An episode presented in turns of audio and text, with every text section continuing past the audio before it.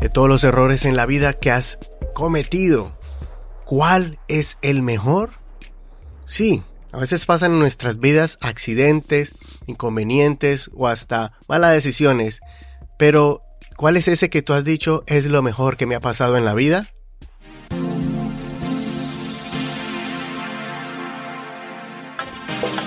Considéralo con Eduardo Rodríguez. Mensajes prácticos que te ayudarán en tu caminar con Dios.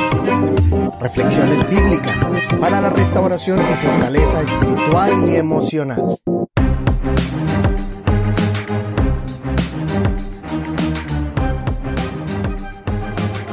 Un farmacólogo quería inventarse una medicina para el dolor. Por un error, mezclaron el jarabe con agua carbonatada, sí, es agua de con burbujitas. Y al ver el resultado, decidieron convertirla en una bebida refrescante y distribuirla y venderla de esa manera y le pusieron por nombre Coca-Cola. Un químico quería desarrollar un pegamento muy fuerte, pero se frustró porque el resultado fue lo contrario. El resultado fue un pegamento muy débil. Y un compañero observó que ese pegamento, pegado a un pedazo de papel, notó que se quitaba fácilmente y lo mejor, que no dejaba residuos, ya que él era un músico y ponía sus notas al lado de las notas musicales y vio que esas notas se despegaban y no dejaban rastros en, la hoja de papel. Al ver este resultado accidental, decidieron comercializarlo y le pusieron por, nombre Sticky Notes de la compañía M3.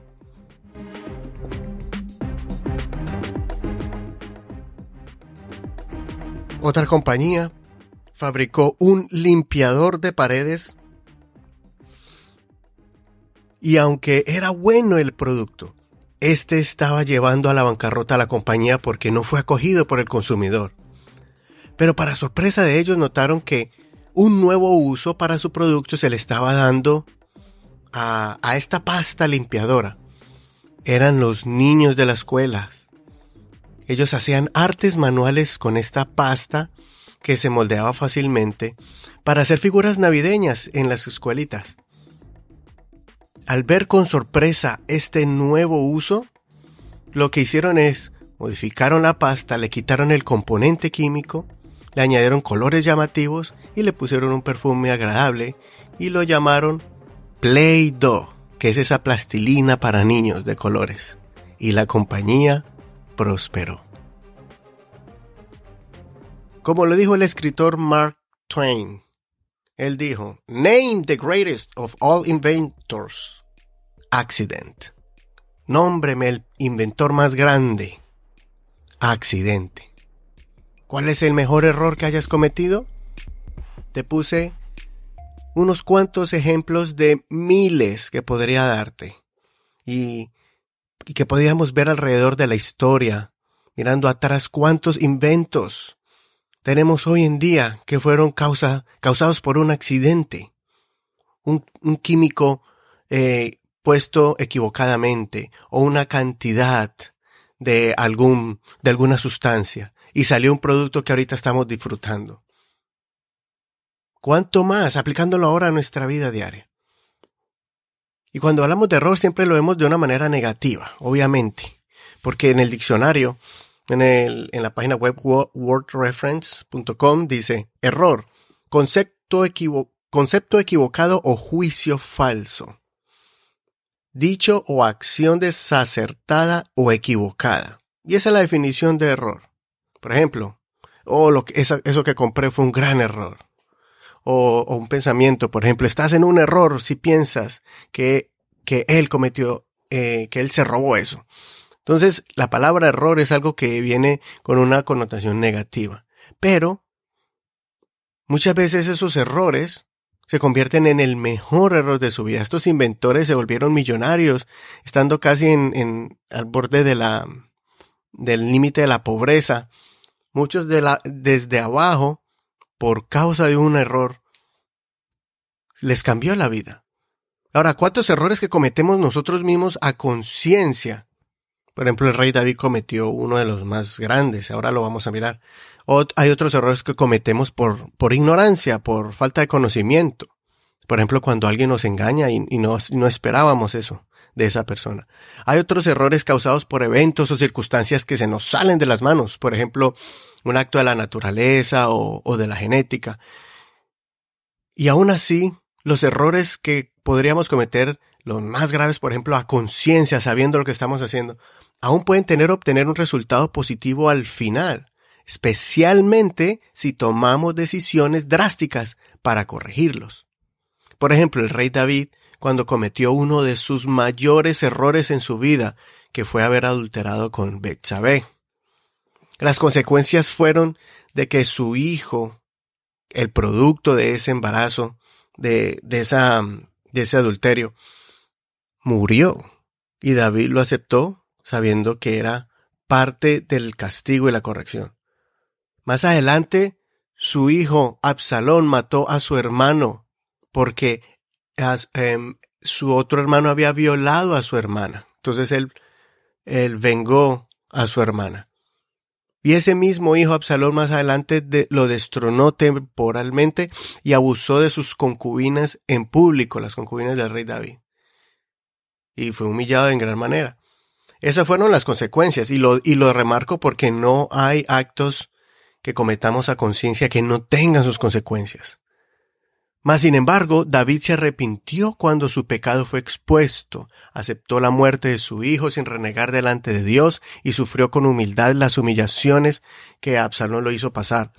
Y Dios, aún así, le, aún también le permitió tener otro hijo con Betsabé, el cual, más adelante, cuando creció, fue elegido como su sucesor, el, rey, el sucesor de el trono del rey David, el, próximo rey de Israel. Y su nombre fue Salomón y fue un hombre que Dios lo bendijo con una sabiduría extraordinaria.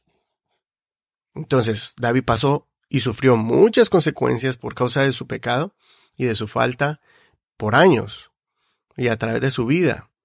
Pero Dios le estiró la vida, le perdonó y le dio muchas bendiciones porque David se humilló delante de Dios y reconoció que el peor error de su vida, Dios lo convirtió en algo que se convirtió en bendición. Y si este ejemplo tan extremo, y ojalá usted nunca siga los ejemplos, el ejemplo del rey David en este caso en particular. Hay otras cosas que nos pasan en la vida que son duras y difíciles eh, y usted dice, ah, me arrepiento. Por ejemplo, tal vez el haberte casado antes de tiempo, o el haber eh, tenido un hijo sin haberlo preparado en el momento que no te lo esperabas. Si tú tomas en tus manos cualquiera que sea ese evento, o esa decisión que hayas tomado, cualquiera que sea, si lo pones en las manos de Dios, si tú te arrepientes, reconoces tu falla, la acción, y dices, Señor, aquí está esta decisión que tomé que no debería haberlo hecho. El Señor puede llevar ese matrimonio a otro nivel. Si te propones a dar lo mejor de ti, sin mirar atrás en el pasado, sin lamentarte, y si te pones manos a la obra para poder capacitarte y aprender a construir una relación bajo la premisa del amor y el respeto, entonces ese matrimonio será más adelante ejemplar y grandioso. Si sigues adelante y declaras bendición para ese hijo, y lo amas sin remordimientos y, con el alma, y dejas de, de verlo como un error inesperado o el fruto de una decisión mal tomada, en cambio, lo ves como el mejor error de tu vida, entonces recibirás sin estorbos ese amor incondicional que da un niño, y serás un héroe para él, y verás los frutos cuando crezca. Abraham en tiempos de hambre se refugió en Egipto. Tuvo miedo y temor. Y, y, fue para allá y entonces casi pierde a su esposa. El faraón la miró y la tomó, pensando que, porque Abraham decía que era su hermana. Pero Dios tomó ese error de haber ido a Egipto y refugiado allá y haber eh, hecha una medio, medio verdad que era realmente una mentira. Porque si era su, es su media hermana, pero era su esposa. Y antes de hermana era su esposa. Entonces, el hecho de haber mentido, el hecho de haber tenido temor, le estaba ocasionando grandes problemas, pero Dios tomó ese error en bendición. Dios le habló al corazón a Faraón, se le apareció en sueños, le dijo que era una mujer, la mujer de Abraham, y después Faraón le devolvió a su esposa Abraham y le dio regalos y lo expulsó de Egipto y salió sano y salvo. Lo mismo le ocurrió con Abimelech, otro, otro rey de, y de, los, de uno de los habitantes de, de la tierra de Canaán. Le dijo lo mismo, que era su hermana, él la tomó y bueno, pasó lo mismo. Se la, Dios la protegió, le habló a Abimelech y salió bendecido con regalos. Y no solo eso, sino que también más adelante Dios le dijo que le iba a dar un hijo y él con su esposa se afanaron y lo tuvo un hijo con la criada de Sara. Y Dios le dijo, no, no, no, no, no es con ella. Ese hijo que ya tuviste con ella, lo voy a bendecir, pero ese no es el hijo que te prometí. Otro error, otra mala decisión. Dios convirtiéndola en bendición. Ahora vayámonos al Nuevo Testamento. Recuerda aquel momento que aquel hombre impetuoso le dijo al Señor en el momento más difícil. Le dijo, Señor, hasta la vida daré por ti. Y el Señor le dijo, Pedro, me negarás tres veces antes que cante el gallo. Y él dijo, no, Señor. Y después lloró amargamente, reconociendo su grave error por haber dicho algo y no cumplirlo. Pero ese mismo ímpetu que Pedro tenía de hacer las cosas y equivocarse, Dios lo usó para llevar por primera vez el mensaje del Evangelio. Llenó a sus discípulos de su Santo Espíritu y Pedro fue el primero que se paró sin miedo y temor ante la multitud y no temió en acusarlos y decirles ustedes mataron al Salvador, pero a la misma vez les dio el camino de la salvación. Les dijo arrepiéntanse, bautícense y llénense el Espíritu Santo. Saulo persiguió, encarceló, azotó y hasta aprobó sentencias de muerte a los cristianos, contra los cristianos. Pero cuando conoció al Señor, Dios usó esa manera dura de él para poder llevar el mensaje de salvación a naciones y a principados y a reyes. Y aunque Pablo le dolía haber sido un perseguidor en el tiempo de, que, de su ignorancia, ese mismo sentimiento Dios lo utilizó para que Pablo se presentara ante las multitudes, ante las personas, sin ningún temor y con valentía. Por eso más adelante Pablo dice que él en su tiempo de ignorancia hizo eso, pero ahora que conoce al Señor, hace otras cosas para a favor del reino de Dios. Y más adelante él dice que también pasó por naufragios, por caminos de peligros, donde los robaban, los golpeaban, fue apedreado muchas veces, fue azotado muchas veces, y todo eso porque Pablo tenía en la mente, yo le hice daño a la iglesia, pero ahora quiero hacer cosas a favor. Errores o accidentes fueron el pretexto de Dios perfecto para mostrar su gloria. Miramos, por ejemplo, un caso que se le salió de las manos a una mujer, murió su esposo, la dejó con una deuda grande, y eso la impulsó para clamar al profeta de Dios, y le dijo, profeta de Dios, Eliseo, mira lo que me pasó, mira esta tragedia que me dejó mi esposo, ahora vienen los acreedores a llevarse a mis hijos como esclavos.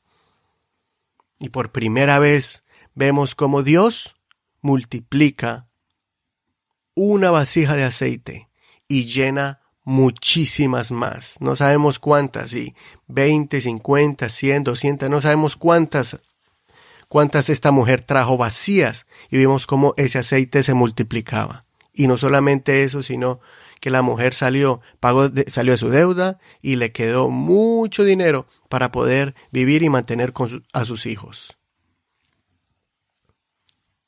¿Se acuerdan esas fiestas, esas bodas, donde todos estaban felices y de repente alguien dijo, se acabó el vino?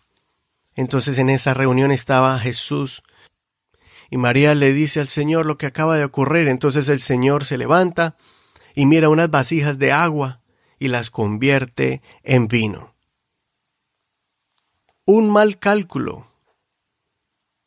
Jesús lo utilizó para hacer su primer milagro visible convirtiendo el agua en vino. El Señor también pareció que cometió un error, entre comillas, y llevó la multitud al desierto donde se estaba predicando y enseñando. Los llevó a las afueras de la ciudad. Y después le dijo a sus discípulos, denles de comer. Y ellos dijeron, Señor, están lejos las tiendas y aparte no, no, hay, no hay dinero. ¿Y qué hacemos? El Señor preguntó, ¿qué hay por allí?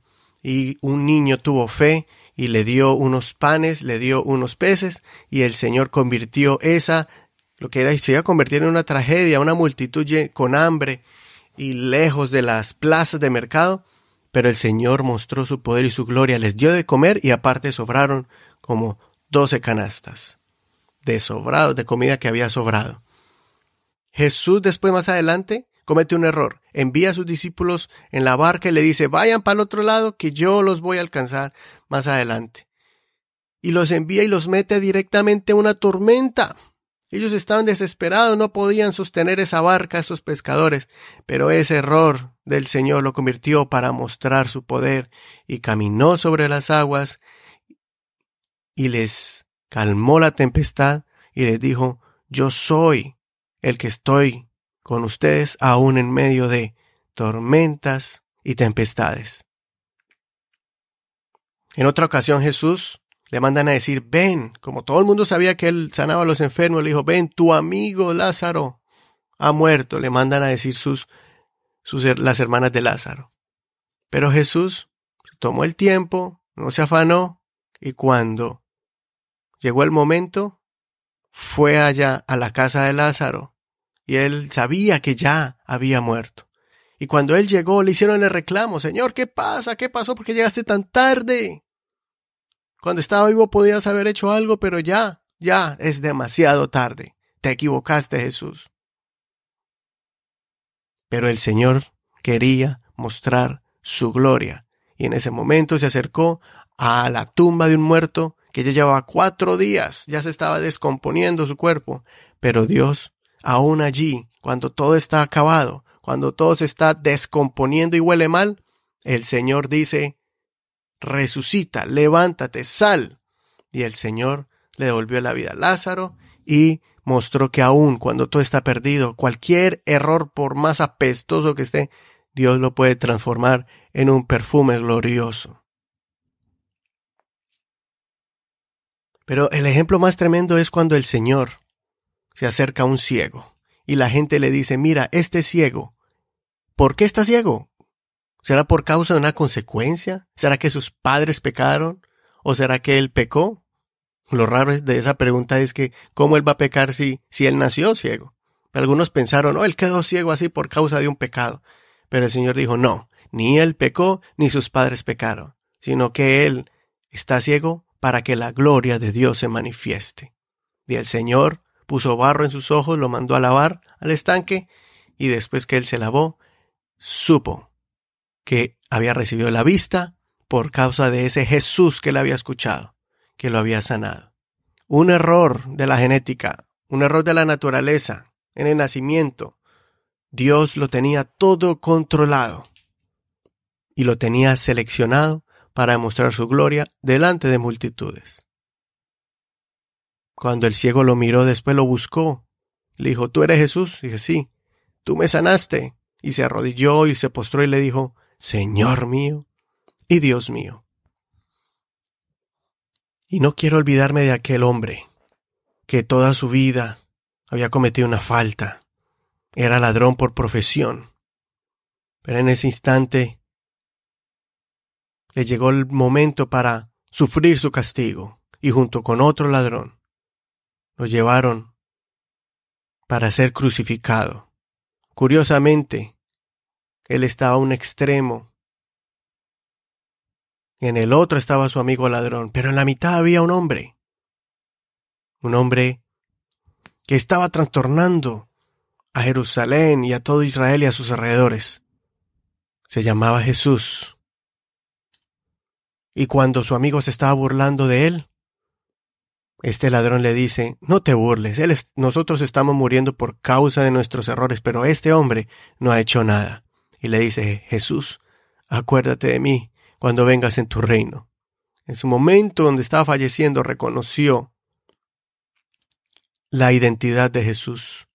Y Jesús le dijo, hoy estarás conmigo en el paraíso. Toda su vida fue un error. Y su peor error, que fue haber robado y le que estaba causando la muerte y el sufrimiento, se convirtió en su mejor error, porque estaba muriendo al lado del Salvador y alcanzó la salvación. ¿Cuál es tu mejor error? Tal vez lo tienes al frente. Permítele a Jesús que Él lo levante al cielo como esos panes y peces, que bendiga ese error y que Él demuestre su poder. Tu accidente se tornará a tu favor, que ese problema se convierta en un prodigio ante multitudes. ¿Qué es prodigio? Mire, según Google, el diccionario de Google dice, suceso extraordinario y maravilloso que no puede explicarse por las leyes regulares de la naturaleza, y más abajo añade, que se atribuye a la intervención de Dios o de un ser sobrenatural. Considéralo.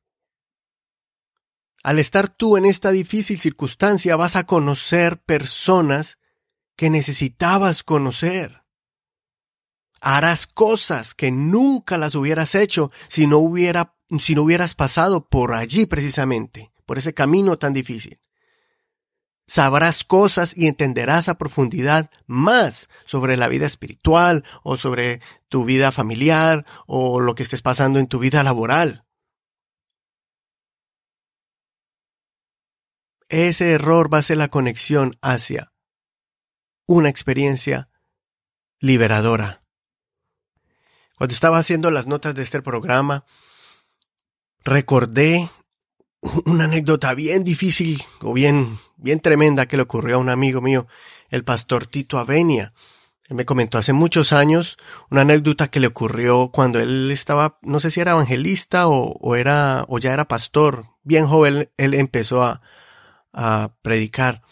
Y creo que lo invitaron a otra, otra ciudad y fue en un taxi. Cogió un taxi para ir allá o no sé si él iba o ya regresaba, eh, pero era de noche. Y entonces en ese taxi pasó por un retén y el de la policía revisando, ¿no? Si hay armas o cosas así o personas em, buscadas por la ley. Y cuando tuvieron el taxi, revisaron la maleta del carro, atrás el baúl, y para la sorpresa de todos estaba lleno, lleno de marihuana eh, así prensada. O sea, o sea, bulto, ¿no? E inmediatamente fue enviado a la cárcel el taxista y el pastor Tito Avenia. Y en medio de toda esa humillación, de acusaciones, del pastor Tito haber, estar todo confundido porque por primera vez le pasaba esto, Aún así, él comenzó allí a evangelizar y para sorpresa, la gente empezó a bautizarse, empezó a hacer un grupo allí, no había, no había servicio o ministerio carcelario en esa cárcel, pero ahí lo comenzó a hacer. Y pasaban los días, pasaron semanas, fueron, eso no fue de la noche que ya al otro día salió, eso pasaron muchos días y semanas. Y, y el caso era muy difícil, porque él no tenía cómo probar que ese, esa carga no era de él. Y aún así, el ministerio carcelario empezó a crecer. Y aún sin, cómo comprobar su inocencia y corriendo el riesgo de ser acusado de narcotráfico y pasar años en la cárcel, en ese instante pasó algo como que un testigo, no sé si fue el taxista o un testigo, confesó y dijo, no, él no tiene nada que ver con esa carga. Y entonces el pastor Tito salió de allí Dios tocó el corazón de esta persona y su y su récord quedó limpio ante la ley, pero cuando salió quedó establecido allí prácticamente una iglesia dentro de la cárcel. Así que un error convertido en bendición. Y lo más curioso es el pastor Tito me decía que él hace rato quería ir a la cárcel, hace rato Dios le, le puso en el corazón hablarle a los presos, pero no había tiempo, no había, no había, no había organizado cómo hacerlo, y Dios hizo todo para él. Lo llevó allá a la fuerza y después Dios se glorificó en la vida del pastor Tito. Ahí les comparto esa anécdota y no le pedí permiso a Tito, Tito, discúlpame, pero un abrazo, gracias. Usted bendiga por todo lo que haces en el ministerio. A los que aman a Dios, todas las cosas les ayudan para bien. Otra versión dice, sabemos que Dios dispone todas las cosas para bien. Otra versión dice, sabemos que Dios obra en toda situación para el bien de los que lo aman. Otra versión dice, estamos seguros además de que todo colabora al bien de los que aman a Dios, de los que han sido elegidos conforme a su designio conforme a su propósito. Si usted es llamado por Dios para hacer un propósito divino, entonces todas las cosas que le pasan a su alrededor, Dios lo torna para bien. El punto es amar a Dios, amar a Dios y decirle, Señor, quiero estar en tu propósito. Y aunque haya tomado una decisión equivocada, aunque haya tomado un error, aunque, aunque esté pasando algo que yo no entienda, que veo que es algo en contra mía, Señor, tómalo y muéstrame cuál es el propósito divino, cuál es el propósito de eh, que quieres hacer conmigo de manera prodigiosa y grande y poderosa. En Isaías 43, 19 le dice al pueblo de Israel, y, nosotros, y nosotros también podemos tomar esta promesa. Dice, he aquí que yo hago cosa nueva. He aquí yo hago una cosa nueva. Pronto surgirá. ¿No la conocerán? Otra vez les haré un camino en el desierto y ríos en el sequedal. Ese es mi Dios, experimentado en transformar desiertos y lugares secos en ríos y en caminos. Filipenses 1.6 dice, estando convencido de esto, dice el apóstol Pablo, que el que en ustedes comenzó la buena obra, la perfeccionará hasta el día de Cristo Jesús. Toma las promesas del Señor. Haz esa oración de fe. Vuelve a conectarte con el Señor. Ya no tomes decisión a tus propias convicciones o pensamientos. Y deja que el Señor tome el control de tu vida y verás que Él transformará lo peor que te ha pasado en el mejor error de tu vida. Bueno, y antes de terminar este capítulo, quiero agradecerles a todas las personas de manera especial. ¿Por qué? Porque hace un año exactamente, un abril 4 del 2018, estaba poniendo oficialmente ya este podcast, aunque ya lo había comenzado antes y estaba haciendo unos eh, ensayos. Hice muchos cambios, cambié el nombre del programa y, busqué las plataformas eh, precisas y que me iban a ayudar en este proyecto. Y en medio de mucho esfuerzo y falta de experiencia, pero pudimos hacerlo. Hace un año comenzó este proyecto.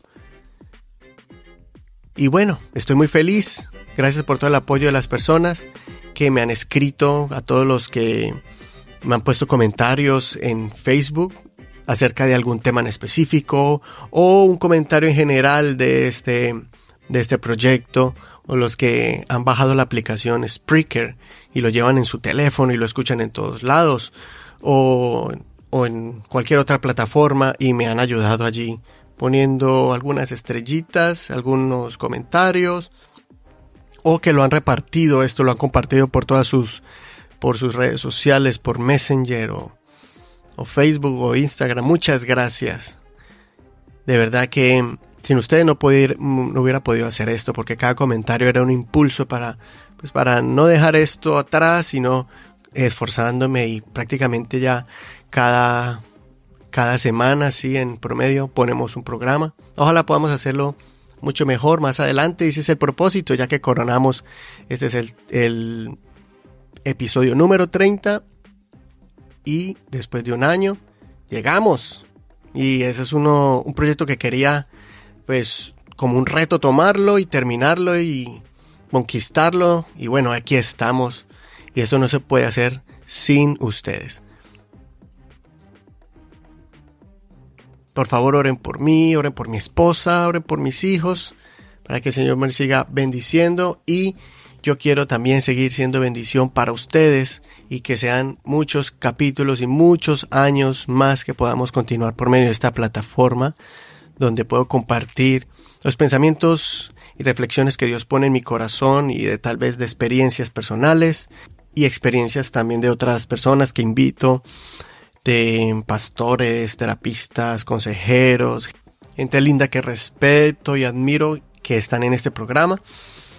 Y los próximos que vienen también con nuevas sorpresas, con nuevos invitados, con nuevos personajes que ya conozco o que iré conociendo en el camino y que sé que cuando estén en este programa van a traer contenido importante para el crecimiento y fortaleza espiritual y emocional, que es el propósito de, este programa. Así que, bueno, han, ocurrieron muchas cosas difíciles en mi vida, situaciones que no entendía y tal vez que ahora ni entiendo, pero todo esto me llevó para comenzar este podcast y este ha sido el mejor error que he cometido en mis últimos años, haber podido comenzar este proyecto y para mí ha sido de bendición, me ha enriquecido mucho de manera personal. También quiero enviar un saludo especial y dedicar este episodio a los oyentes que están en el Perú. Tengo amigos, conocidos y muchos familiares, parientes que a la distancia también me han apoyado y me han echado porras. Un abrazo a ustedes, son muchos, pero se los mando a ustedes, mis tíos, mis tías, mis primos, mis primas que están allá. Un grande abrazo. Y Dios les bendiga a todos, de donde me estén escuchando. ¿Qué opinas de este episodio? ¿Qué opinas de este podcast, de este programa? Y espero escuchar sus comentarios. Un abrazo, considera lo que te digo y Dios te dé entendimiento en todo.